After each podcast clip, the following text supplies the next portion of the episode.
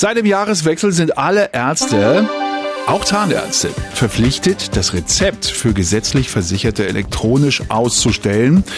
Soweit die ja, gut gemeinte Theorie. Ähm, schauen wir mal auf die Praxis im jungen Jahr. Ja, es gibt auch Anlaufschwierigkeiten mit dem E-Rezept. Das weiß auch RBB-Gesundkollegin Ina Tschitschikowski. Das E-Rezept ersetzt jetzt den rosa Rezeptschein. Doch manchmal ist der Patient schneller nach dem Arztbesuch in der Apotheke, als das elektronische Rezept angekommen ist. Das kann daran liegen, dass das Rezept verzögert über den Surfer bei der Apotheke eintrifft.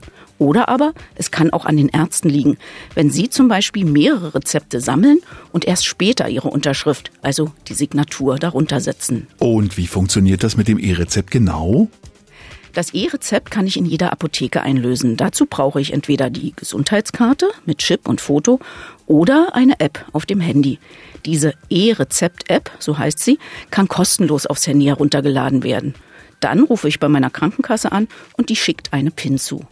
Wenn der Postbote dann klingelt, sollte man seinen Personalausweis bereithalten. Das klingt so ein bisschen kompliziert. Lohnt sich denn all das, dieser Aufwand?